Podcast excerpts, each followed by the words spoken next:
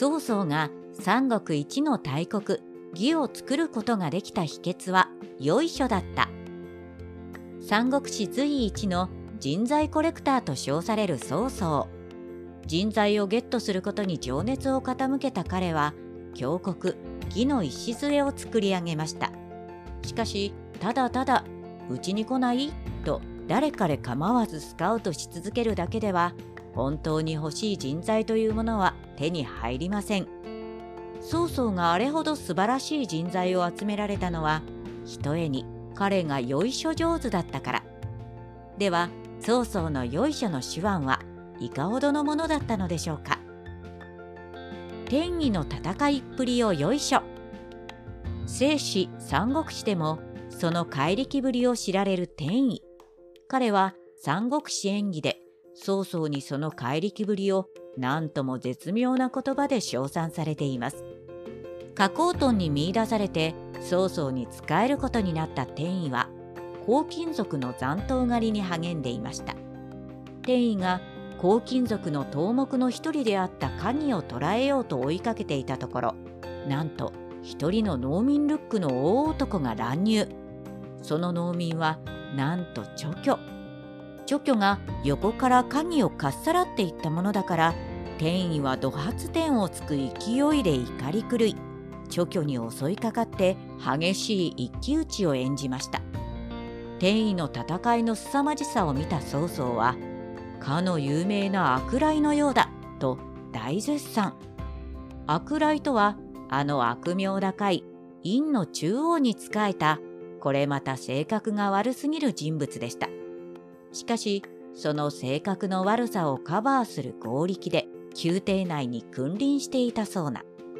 バカ殿の悪心に例えられるなんて天意にとってはあまり嬉しいことではなかったかもしれませんが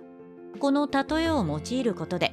曹操イコール中央の図式も同時に成り立つわけですからちょっぴりスパイスが効いていて面白い表現だと言えますね。曹操の褒め言葉には他にはない妙味があります。純育に期待を込めてよいしょ。純子の子孫であると言われる純育はもともと炎章に仕えていました。純育の才能は炎章にも高く買われ炎章に上品の礼で迎えられて大切にされていたのですが純育は炎章が天下の大事を成し遂げられるような器ではないと見抜いていました。いつ炎章のもとを離れようかな誰かいないかな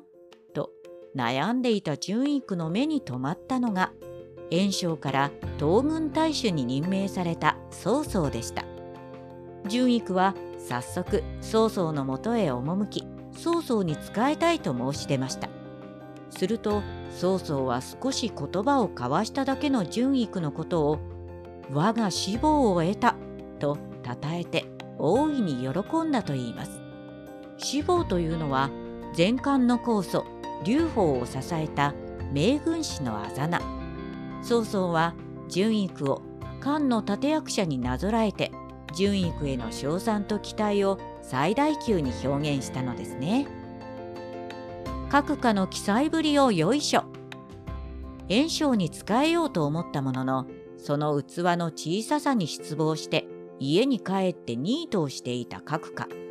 そんな各家に純育から「曹操様に仕えないか?」とスカウトの声がかかります。早速曹操のもとを訪れた各家は今まで受けたことのない賛辞を受けることに私の大業を成就させてくれるのは必ずやこのものだ。と曹操はよいしょによいしょを重ねました。艦隊された各家は曹操様こそ私にとっての真の主君だ。と大喜び。しかし曹操の期待に応えてさまざまな活躍を見せた各家は若くして亡くなってしまいます。曹操はその死を嘆きに嘆き各家だけが飛び抜けて若かったのに天下太平の夢が成就したならば各家に全てを託すつもりだったのにとしくしくめそめそその後石壁の戦いで大敗を喫した際にも閣下がいてくれたらこんな無様な負け方はしなかったのにとしくしくめそめそ死してなお曹操に称えられ続けるなんて本当に閣下が羨ましい限りですね。長所を見つけるその力はおじいちゃん譲り。曹操が人の長所を見いだしその長所を惜しみなく称えるのは祖父である曹洞の影響があったに違いありません祖父といっても曹洞は宦官で血こそつながっていませんが曹洞が宦官でありながら養子を得るきっかけになった人材を見いだす能力は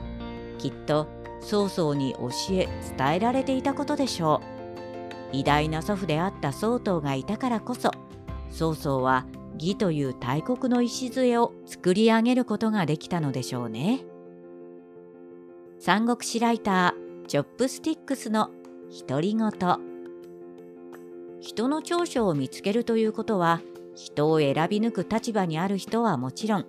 普段の人間関係を円滑に営むためにも大切なスキルだと思います私たちも曹操を見習って人の長所を見つけられるようになりたいものですね。